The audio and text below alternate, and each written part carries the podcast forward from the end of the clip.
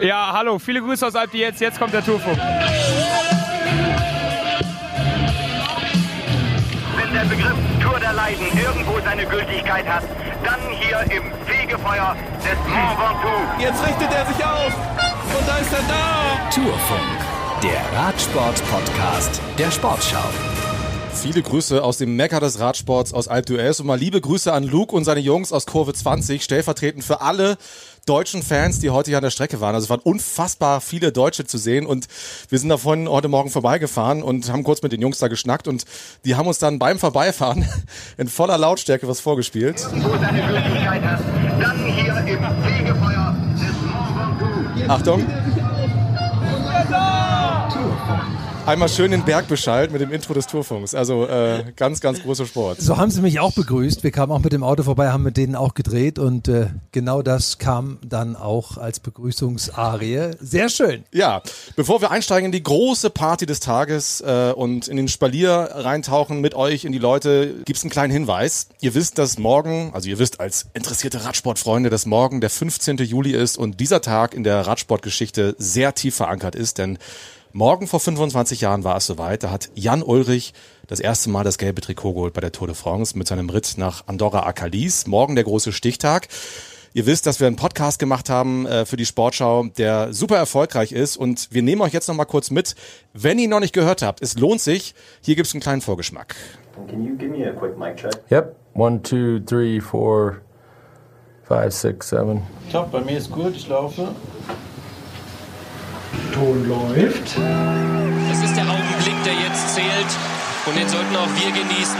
Jan Ulrich hat die Tour de France gewonnen. Quäl dich, du Sau, habe ich gesagt. Millionen Deutsche werden in den 90er Jahren süchtig. Süchtig nach einem rothaarigen Jungen. Was dieser Mann für Kapazitäten, für körperliche Fähigkeiten hat. Ein Jahrhunderttalent des Radsports. Und er greift an. Oh, oh, oh. Olympiasieg! Ich bin Moritz Kassalet. Hallo. Und ich bin einer von den Millionen, die sich fangen lassen von der Begeisterung. Einer Begeisterung, die jahrelang anhält. Wir erzählen die Geschichte eines Mannes, der selbst Geschichte geschrieben hat. Und stürzen mit euch ab. Jan Ulrich ist einer, den wir lieben, dem wir vertrauen. Und der uns alle enttäuscht.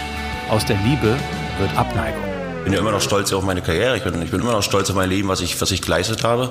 Aber das Ende ist natürlich Katastrophe irgendwo.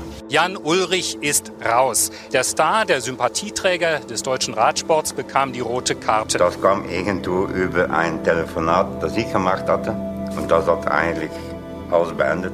Wir reisen um die halbe Welt, um Antworten zu finden, treffen Freunde, Wegbegleiter und Rivalen. Hey everybody, this is Lance Armstrong. Wir sind wie Armstrong bei Jan Ulrich, als er ganz unten ist und leidet, Drogen nimmt und trinkt, der sich immer mehr entfernt von der Wahrheit. Ich habe in meiner ganzen Karriere keinen betrogen und auch keinen geschädigt. Und das ist ganz groß.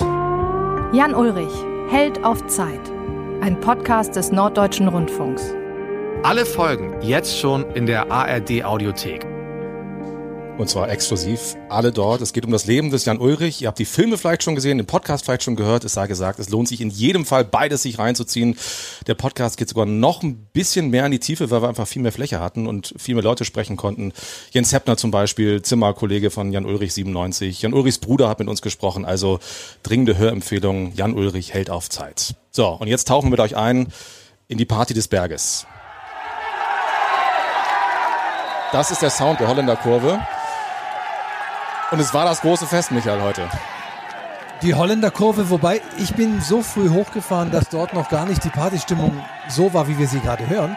Wir waren sehr angetan von den Norwegern. Ja, die waren da noch die ein Stück dahinter. Norweger Ne?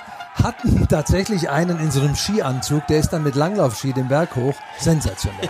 Also, was die abgefeiert haben, bei den Dänen waren wir auch, die waren eher so ein bisschen reserviert, ein bisschen kühl, dachte, Mensch, die feiern jetzt Wingegaard und das gelbe Trikot. Aber die Norweger, die haben Party gemacht, so wie man das hier kennt. Ja, die waren motiviert. Ja, die waren motiviert. Thomas Pitcock hat gewonnen. Äh, Holger Gersker ist hier, Fabian Wegmann, unser ARD-Experte, Michael und ich, Moritz, herzlich willkommen im Tourfunk. Wir analysieren jeden Tag nach jeder Etappe, was so passiert ist. Und Holger kennt Thomas Pitcock schon, weil er ein erfahrener Olympiareporter ist. Stell uns den Mann mal kurz vor. Ja, noch nicht mal 23, das wird dann nach der Tour, kommt aus Leeds, wo die Tour de France äh, begonnen hat im Jahre 2014. Da hat er auch ein bisschen was eingeatmet von diesem Fluidum. Ich glaube, die beste Teampräsentation ever, äh, damals in, in Großbritannien. Ähm, ein, ein Experte für flämische Kopfstein-Klassiker-Rennen, Fall von Brabant hat er gewonnen, zweiter beim Amstel Gold Race ähm, auch, also kann auch ein bisschen bergauf, bergunter und äh, hat heute mal wieder gezeigt, dass man sich nicht nur fokussieren sollte an solchen Tagen, wie es raufgeht. Er hat die Etappe in der Abfahrt gewonnen. Ja. Definitiv. Also das er hat, glaube ich, sieben, acht Minuten gut gefahren auf das Feld in den beiden Abfahrten und das war's. Ja, es gab eine Szene, da ist, also bin ich fast vom Stuhl gefallen. Äh, da ging's, ich glaube, es war vom, vom Galibier runter. Äh, links, also rechts von der Straße ging's natürlich steil runter, irgendwie keine Leitplanke und er überholt in der Kurve und zwar außen auf der Hangseite, wo du normalerweise denkst, alter Schwede, das macht das nicht, macht das nicht, aber der kann das. Der, kann- der, der kann das. Also der hat ein wahnsinns Bike-Handling und äh, ja, der hat das clever gemacht. Ist ähm, am Gal- Galibier kurz oben drüber, hat er attackiert, ähm, dann ist er reingefahren, hat erstmal die anderthalb Minuten zugefahren ähm, nach vorne und ähm, war dann in der Gruppe auch mit Chris Froome, hat den aufgefahren und einen nach dem anderen dann aufgefahren und äh, ja, dann auch vom Telegraph runter, da hat er die weiteren, äh, weitere Zeit gut gemacht und ähm, ja, das war großartig. Er hat natürlich, hat wirklich, ähm, wirklich stark ist er bergunter gefahren, aber natürlich auch bergauf, weil gewonnen hat er das Rennen hinterher berghoch. Ähm, er hat unten attackiert und war der stärkste von dieser Fünf-Mann-Gruppe. Aber ohne die sieben Minuten. Also jetzt, sie hatten oben Die war ja beim Minuten Hauptfeld, ja, Mhm. oben beim Hauptfeld, unten nach den 40 Kilometern Abfahrt vom Galibier waren es fünf Minuten. Da war er vorne, also fünf Minuten zum, zum Hauptfeld zu dem Zeitpunkt. Und dann nochmal zwei Minuten äh, von, von 4,15 auf 6,15 in der Abfahrt äh, dann vom Croix de Fer. Äh, ja klar, und gegen die anderen vier äh, hat er es berghoch gewonnen, aber gegen den Rest des Feldes hat er es bergunter gewonnen. Ja, und er hat, war extrem angefasst, ne, als er ins Ziel kam. Fantastisch. Also Tränen, Emotionen, Wahnsinn. Ja, und äh, nicht, nicht nur das, er ist auch in die Top Ten jetzt reingefahren. Mhm. Also Ineos hat jetzt wieder drei Fahrer in den Top Ten. Ähm, keiner spricht von Ineos, ne? Ja. Wir alle sprechen von, von Mhm. Pogacar und, und, äh, und von äh, Jumbo Visma, aber ähm, Ineos ist äh, super platziert immer noch. Natürlich haben sie schon ein bisschen Rückstand. Äh, Garen Thomas hat, glaube ich, auch schon äh, zweieinhalb Minuten, 2,20, irgendwie sowas. Ähm, und die anderen noch ein bisschen mehr, aber nichtsdestotrotz, ja, haben sie sich wieder in Position gebracht. Mhm. Ich guck gerade mal, wo er, wo er steht. Ja, Thomas überrascht mich auch, wie der immer wieder rangefahren ist, Ja, rangesaugt hat. Ne? Ich hab's jetzt, Thomas ist jetzt auf 2,26, der hat aber nur auf ähm, Pogacar nur vier Sekunden, äh, Bardet ist dann sind ganz eng zusammen da, genau, ja. Yates ist auf vier, äh, 3,44 ja, und Pitcock ist jetzt auf 7,39. Ähm, also das ist alles äh, jetzt so im Bereich noch. Ne? Ja, die sind ja auch mal sehr präsent. Ne? Was, was kann Ineos mit dieser Mannschaftsstärke noch erreichen bei dieser Tour? Also klar, heute auffällig natürlich Jumbo Visma. Ähm, Pogacar war manchmal wieder fast alleine. Maike hat dann am Ende noch ein bisschen mitgemacht, aber Ineos war halt sehr auffällig mit Pitcock vorne, Thomas und Yates dann im Feld. Also was können die mit dieser Mannstärke noch erreichen? Ich hier? glaube, viel mehr können sie jetzt auf den nächsten drei Etappen machen. Da, da haben sie, äh, da haben sie einfach Vorteil, wenn es da ähm, Springerei ist, ähm, dass sie da jemanden in die Gruppe setzen oder oder nach Mond hoch. Ähm, rein am Berg, in der Bergankunft, da haben sie, da, da bringt ihnen das nichts, diese Überlegenheit. Also sie müssen schon immer gucken, dass sie jemand einen von denen in die Gruppe setzen. An Garen Thomas werden sie nie in die Gruppe setzen, den werden sie immer, äh, der wird immer nachfahren. Das hat er heute auch wieder bravourös gemacht. Die haben zwar, er ist ständig abgehängt worden, aber konnte immer wieder nachfahren. Das war, äh, war wirklich gut, also sehr stark, aber er kon konnte nicht diese Spitzen mitgehen. Ähm, also der wird da bleiben, aber die- aber die anderen beiden werden es mit Sicherheit nochmal probieren. Also das, äh, da, da bin ich mir ganz sicher. Aber vielleicht warten sie auch erst wirklich auf die Pyrenäen, weil die anderen, die zermürben sich ja jetzt so ein bisschen. Es sei denn, ähm, ja, äh, Jumbo Visma bleibt so stark, wie sie jetzt sind. Ja, dann kann die gerne, keiner, keiner ähm, den Paroli bieten, aber äh, UAE äh, ist sehr geschwächt. Also da, da ist jetzt gerade nur noch Maika, Und der Teammanager ist auch noch positiv. Ja. Teamarzt auf jeden Fall, ne? Teammanager auch noch? Ja, ich glaube ja, auch noch. Fernandes auch noch. Ja, ja. Aber Pogacar heute, also auch wenn es am Ende nichts gebracht hat, zumindest hat er keine Zeit aufholen können, aber er ist wieder da. Also er hat auch, glaube ich, jetzt auch nochmal zu verstehen gegeben, das war gestern einfach eine Schwäche, die er hatte. Den aber Hungerast, ja. ein Hungerast, Genau. aber wir, wir dürfen und müssen mit ihm rechnen. Und also so rein theoretisch könnte das wirklich die, die, die spannendste Tour seit, weiß nicht, Zwei Jahren. 89 werden. Ja, jetzt seit zwei Jahren. ja. Ja, ja. klar, aber mit- genau mit- das ist ja der Punkt. Ähm, äh, sagen wir, jetzt mal wirklich äh, konstruiert, äh, die beiden bleiben beieinander, äh, so halbwegs. Pogacar ist der bisschen sprintstärkere, der holt sich ein paar Sekunden, was ich nach Monde, ähm, auch in den Pyrenäen und das geht irgendwie mit diesen zwei Minuten auf 41 Kilometer. Ins Zeitfahren Poga- dann. ins Zeitfahren am, am vorletzten Tag. Pogacar weiß genau, dass er das kann, dass er das schon mal gemacht hat. Wingegaard ist damit unerfahren. Äh, Roglic, der ist vor zwei Jahren verloren, ist sein Teamkollege. Ich weiß, Wingegaard war vorher ja auch beim Zeitfahren Dritter. Ja, und es ist auch was anderes. Rolle. Also es ist halt äh, ein Ja, flacheres. Zeitfahren. Ne? Er kann, er hat die, die, die meiste Zeit hat er am Berg dann aufgefahren. Er kann nicht einfach im Flachen doppelt so schnell fahren wie die anderen. Also das, ähm, das glaube ich nicht. Am Berg konnte er das, ja. Ja, aber gegen einen, der das noch nie. Also Genau. ich würde sagen, es ist dann nicht entschieden. Also es ist mit zwei Minuten ist das Ding nicht durch. Das, was der Holger anspricht, ist ja dieser, dieser mentale Aspekt. Also welche Rolle spielt die Erfahrung? Pogacar hat ein Rennen schon mal im Bergzeitfahren gewonnen, die Tour de France, damals gegen Roglic. Jetzt kommt das abschließende Zeitfahren. Er weiß, wie sowas ist, wenn man diese Belastung auf sich spürt. Und wenn Wingegaard in Gelb mit zwei Minuten Vorsprung da drauf geht, dann könnte das auch rein nervlich ein Problem sein. Wir hatten mal einen Dänen namens Mikael Rasmussen, der hat noch traurige andere Geschichten geschrieben im Radsport. Der hatte wie viel Defekte damals und stürzte fünf in so einem Zeitfahren, flatterte vollständig mit den, mit den Nerven am vorletzten. gut, Damit will ich es jetzt nicht. Wingegaard war ja auch, wir haben ja vor Kopenhagen Also das- das auch ein jetzt zu bisschen- vergleichen. Ja, ja, okay, das ist das Thema zurück. Ähm, aber wir haben ja Wing, vor Wingegaard äh, vor Kopenhagen hat der Michael Ostermann auch gesagt, wie wird er mit dem Druck klarkommen in der Heimat? Äh, diese, diese, und das hat er glänzend gemacht Ja. und so gesehen. Ich glaube jetzt, dass er stabil ist, aber in seiner Mannschaft haben sie es halt einmal erlebt mit Roglic, äh, wie es sein kann am vorletzten Tag. Ich wollte einfach nur sagen, es, egal, egal was jetzt noch passiert, äh, wenn, wenn Wingegaard sich nicht mehr Vorsprung rausfährt, dann bleibt es definitiv äh, bis fast zum letzten Tag spannend. Toll. Ist doch gut für die Tour. Mega, mega gut. Und Pogacar, also es ist mir auch immer noch wieder zuzutrauen, jetzt wo er wieder der Alte ist, auch nochmal so Zeit gut zu machen. Ne? Also wir haben jetzt gelernt im Hochgebirge, Der wird nicht aufhören. Also Genau. solange es ihm gut geht und ähm, wie gesagt, ich gehe davon aus, dass es nur eine Hungermacke hat und dann ist er jetzt so stark wie vorher auch wieder. Er hat ja gut gegessen Ja. und ähm, ist wieder da und ähm, so wie er die letzten Rennen oder die letzten Etappen hier gefahren ist, ist er immer auf Angriff gefahren, auch als er das Trikot noch hatte und das wird jetzt nicht aufhören. Und was ich das Schöne finde an diesem, an diesem, es ist ja also jetzt momentan noch ein Zweikampf, aber da sind ja, haben wir eben gesagt, mit Thomas, äh, mit Bardet, noch mehrere Fahrer auch in Reichweite. Adam Yates ist auch gar nicht so weit weg. Ich finde sie jetzt doch wieder alle so nahbar. Also, also seit gestern kann man sagen, Pogacar ist doch auch nur ein Mensch irgendwie und er zeigt eben Schwächen und ich finde, er hat aber auch wahnsinnig viel Größe bewiesen. Also sowohl Total. gestern als auch heute. Ähm, ich habe ihn jetzt auch heute aus naher Entfernung sehen können bei der Siegerehrung gestern auch schon. Der freut sich über das weiße Trikot. Also er weckt zumindest den Anschein und zeigt ganz viel Größe, finde ich. Also es ist keiner, der jetzt irgendwie dann, dann Nervosität ausstrahlt oder auch aggressiv wird oder, oder unsympathisch wird. Ganz im Gegenteil, finde ich. Jetzt ist er eigentlich noch sympathischer als vorher. Ja, so sehe ich das auch. Also gestern diese Geste, er kommt ins Ziel, ist geschlagen mit drei Minuten und Mhm. geht äh, als erstes zu Wingegar und, und klopft ihm auf die Schulter und äh, lächelt auch dabei und auch so, dass man ihm das auf jeden Fall abnimmt.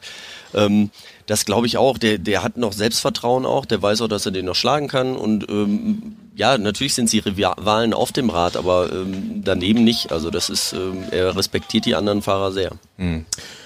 Für die Fans ist Alp d'Huez ein Highlight, für die Zuschauer auch. Wie ist das eigentlich für dich als Radioreporter, Holger? Merkst du, dass ähm, das Interesse in Deutschland an Tagen wie diesen gestiegen ist? Ja, das, äh, das merke ich. Das äh, merkt man auch, dass ein paar Sender sich dafür interessieren, die das sonst nicht tun. Radiowellen, so wie Radio 1, ähm, die das dann hinterher auch der HR, die dann auf solche Etappen sich auch einlassen. Ähm, natürlich waren wir auch eine Stunde später. Wir sind also wirklich in diese Radio-Drive-Time, also wo die Leute schon wieder im Auto sitzen, nach Hause fahren, so sie keine Ferien haben. Ähm, das, das merke ich, dass das Interesse groß ist und dass natürlich auch jeder irgendwo was mit diesem Alp d'Huez anfangen kann. Ähm, wird dann leicht äh, assoziiert mit, das ist der super schwerste Berg der Welt oder so. Was Mhm. ist, muss man so ein bisschen sagen, passt mal auf, die Etappe ist die schwerste, allein wegen, wegen dieser drei Berge und Alp d'Huez ist super schwer, aber geht noch schwerer. Mhm. Ähm, und es lebt halt von, von diesem Mythos. Aber es ist ja gut, dass es solche, solche Höhepunkte gibt und das, das äh, wäre schön, wenn jedes Jahr ein, einer dieser Höhepunkte, der Mont Ventoux gehört ja auch dazu, äh, Fegefeuer. Äh, dann ist er da. Das war echt ein Highlight heute Morgen. Herrlich. Ja, also deswegen ist es, ist es gut, dass es gibt, aber ich bin auch äh, immer froh, wenn das alles gut geht und äh, es gab so zwei, drei Szenen, wo äh, Menschen in äh, engen Trikots daneben angelaufen sind, wo ich dann jedes Mal froh bin, Ja. dass das Ergebnis nicht verfälscht wird. Dann mache ich immer drei Kreuze. Absolut. Ja. Das ist schon gefährlich. Aber wir dürfen natürlich Simon Geschke nicht vergessen. Ja, genau. Simon Geschke bleibt im Bergtrikot. Wer hätte das gedacht? Er selber irgendwie nicht, habe ich den Eindruck. Ähm, also es war für uns keine schlechte Situation, deswegen war ich eigentlich guter Dinge. Aber ja, es lag halt nicht in meiner Hand heute und äh, das ist natürlich dann so ein bisschen, äh, ja, man, man ist halt einfach dem überlassen, was in der Spitzengruppe passiert. Und wir hatten aber, ich hatte, wir hatten Teamkollegen vorne und äh, ja, ich habe es dann ehrlich. Also nicht so, dass es mir egal war, aber äh, ja, wie gesagt, ich hätte heute nicht in die Gruppe gehen können so richtig und war froh, dass ich im Feld bleiben konnte. Und ja, bin natürlich trotzdem froh, dass ich jetzt behalten habe. Wie lange können und wollen Sie es verteidigen? Jetzt wird es ein bisschen Ja, ja, ja, jetzt sind die Etappen wieder äh, werden ein bisschen flacher, aber klar, vier Punkte Vorsprung habe ich jetzt noch. Die können halt auch sehr schnell weg sein. Und äh, ja, jetzt ist mit Luis Manches noch ein neuer Spieler im, äh, im, im Bergwertungsspiel. Und äh, ja, also ich probiere es jeden Tag zu verteidigen und das Team unterstützt mich dabei auch super. Von daher, vielleicht klappt es noch ein, zwei Tage, aber äh, irgendwann wird sicherlich mal Schluss sein. Wie war das Erlebnis Alp heute? Ja, super cool. Also äh, Atmosphäre, so wie man es äh, kennt von Alp d'Huez, äh, ja, so wie Radsport sein sollte. Also es war wirklich ein Fest, wie immer. Wie viel Rückstand hat er im Ziel? Ähm, also zeitlich Rückstand Ja. heute hier, ich glaube, waren, waren, war eine knappe halbe Stunde, Ja, wenn ich es richtig ja. äh, gesehen Kamen Sie dann habe. rein? Er kam in so einer kleinen äh, Gruppe an letzter Stelle dieser Gruppe, um noch ein bisschen abzusetzen. Äh, die, die Menschen waren ja immer noch da. Äh, ich saß 25 Meter vor dem Ziel und habe den gesamten Nachmittag, ich glaube, heute Nacht höre ich auch noch Klopfen von Menschen auf Werbebanden. Äh, und die haben natürlich dann noch jeden gefeiert. Vorsprung hat er vier Punkte auf im, im Ja, Bergklassement. und das war heute, neun. war heute mal ganz schön, weil wir ähm, mit der technischen Zone, das ist der 27 Bereich, Minuten. 27, 42, ne? 42, richtig. Ja. Das, äh, die technische Zone ist der Bereich, wo die ganzen Übertragungswagen stehen, die Lastwagen mit großen Antennen oben drauf und eben auch unser kleiner Truck, in dem wir jetzt sind. Und der ist wirklich heute, das war in den letzten Tagen nie so, direkt an der, an der Zielgerade. Also wir sind so 150, 170 Meter vor dem Ziel, es geht leicht bergauf. Und wir haben äh, tatsächlich heute mal die Gelegenheit gehabt, mit freier Sicht auf den auf das Finale zu gucken. Also sie sind alle an uns vorbeigerauscht, weil es eben sehr lange dauerte, bis die Fahrer, die wir dann im Ziel sprechen wollten, im Ziel waren. Wir konnten uns die Zeit nehmen. Das war mal ein ganz tolles Erlebnis heute. Haben wir nämlich sonst bei der Tour bisher so gar nicht gehabt. Nee, gar, gar nicht so oft. Und Ja. ähm, das fand ich auch großartig. Also das ganze Team, ja, auch die Techniker, als wir alles so, Ja. so durch hatten, wir standen da alle und konnten auch jeden äh, anfeuern und beklatschen, weil das ist, ähm, ja, das schwappt dann schon über, ja, auch ans, ans ganze Team. Diese, diese, äh, ja, jeder ist ja hier hochgefahren und hat diese Zuschauermassen gesehen, hat hier oben diesen Trubel gesehen und das steckt einfach an und ähm, ja, jeder wollte gar nicht gehen, ne, sondern wollte die, wollte die Fahrer dann, das, das Schöne ist ja auch, die kommen ja mehr oder weniger alle einzeln hier oben. Ja, ja. Also man kann ja wirklich eine Dreiviertelstunde noch Fahrer sehen. Aber das- so das wie wir eben über den Abfahrtskönig Thomas Pitcock gesprochen haben, die Abfahrt ist ja hier auch für uns die Königsdisziplin. Kommt ja ohnehin nicht weg. Warum Genau. man Das Rauffahren, das Rauffahren ist ja noch einfach, da freut man sich, wenn man die ganzen Fans sieht. Aber runter, Freunde, äh, wir werden noch ein paar Stündchen brauchen. Ja, wobei Florian Nass uns gerade geschrieben hat, die sogenannte Todesstrecke ist offen. Ist also offen. Es, es gibt eine Straße, die die Fahrer hochgekommen sind und dann gibt's aber noch so ein, ich weiß, ich bin glaube ich noch nie gefahren. Bei fünf Kilometer die, geht's die, weg. die heißt nicht umsonst Todesstrecke, weil Nein, sie glaube ich, sehr, sehr eng. man sollte mal nicht zu Ja. schnell fahren. Nee, genau. Aber da macht man so ein paar Meter gut. Also Bergetappen, so toll die sind und spektakulär, wir freuen uns auch drauf, ist immer mega, aber das ist mit uns mal verbunden mit viel Stress und viel Geduld, die wir aufbringen müssen, weil so ein Berg, da sind heute ja, gut 100.000 Leute gewesen vielleicht, die wollen halt alle wieder runter. Aber das morgen, machen wir, das machen wir gerne. aber morgen Saint-Etienne kann man gut wieder weg. Also, das ist einfacher, genau. Apropos morgen. Ja, ah, Darf du ich hebst noch den was Finger. sagen? Ja, bitte, unbedingt. Ja. Chris Froome. Ja, Oh, Chris. Froome, Dritter. Platz heute, Chris Froome. Mann. Ich, und und, und äh, ja, ich hatte ihn abgeschrieben. Muss, muss ich echt, echt gestehen. Ich habe auch gedacht, boah, Junge, tust, warum tust du dir das an? Ähm, er ist jetzt jedes Mal wieder dann auch zur Tour gekommen und, und zu Dauphiné und hat immer gesagt, ja, ich fühle mich so gut wie noch nie und äh, oder äh, noch nie nach dem Sturz. Ich bin jetzt wieder zurück und dann hat es nie geklappt. Es hat nie geklappt. Also er hat nicht einmal irgendwie annähernd eine, so, eine, so eine Leistung gezeigt und heute ist er eine Spitzengruppe und dann hat er auch am Anfang immer wieder so ein bisschen geschwächelt. Er war nie so vorne, dass man gedacht hat, boah, jetzt der fährt mal richtig los. Am Galibier dachte ich noch, ja, die bummeln da hinten ein bisschen und der fährt jetzt gerade los, fährt mit 20 Sekunden da drüber. Das ähm, ja, ist schön für die Show irgendwie. Ja, und dann fährt er weiter. Und dann ist er zwischendurch einmal kurz abgehängt und dann ähm, ja, hat er sein Ding da abgespült. Er ist nicht der alte Froome, das muss man sagen. Vom Nee. Tritt war es nicht derselbe. Aber äh, auf Platz drei in Alpe d'Huez zu kommen, noch nach, diesem, nach dieser Geschichte und auch nach diesen zwei Jahren, die er hinter sich hat, ähm, also Chapeau. Und das hat man einfach hier gemerkt. Ich habe 2018 war ich auch hier. Und da ist Garen Thomas und äh, er, die sind äh, ein, zwei geworden, die sind ausgebuht worden. Die sind ausgebuht worden von den Zuschauern, weil sie einfach diese Dominanz von den Neos damals ähm, einfach äh, satt waren und leid waren. Und ähm, also das tat mir auch schon wieder leid, weil ich gesagt habe, nur weil einer gewinnt und auch wenn er viermal gewinnt, das hat er überhaupt nicht verdient. Und ähm, da wurde er ausgebuht, heute wird er Dritter und wird bejubelt wie sonst was. Auch als er hinterher äh, wieder runterkam, der musste noch ziemlich lange Interviews geben. Ähm, ja, die Leute Leute schreien seinen Namen und er dreht sich auch wirklich nach jedem um, der seinen Namen ruft und er hat das heute, glaube ich, sehr genossen. Ich habe am Nachmittag auch den Radiohörern immer die die Verletzung von damals, von vor drei Jahren, das ist ja, ist ja furchtbar beim Vorlesen. Also von unten nach oben offener Oberschenkelbruch, Beckenbruch, sechs Rippenbrüche, Ellbogenbruch, Nackenbruch. Dazu Ja. die da die die inneren Verletzungen. Die erste OP war acht Stunden, dann dann kam noch mehr. Äh, also verrückt, dass der überhaupt mitfährt. hier. Absolut. Ja. Ja, er ist Dritter geworden und es war ein skurriles Bild. Du hast ja äh, Chris Froome attackiert auf einer Etappe nach Alpe d'Huez und keinen interessiert. das wäre 2018 anders gewesen wahrscheinlich. Ja, das stimmt natürlich. Apropos morgen, äh, Michael hat schon gesagt, Saint-Etienne wird für alle ein bisschen entspannter. Äh, wir haben Simon Geschke gehört.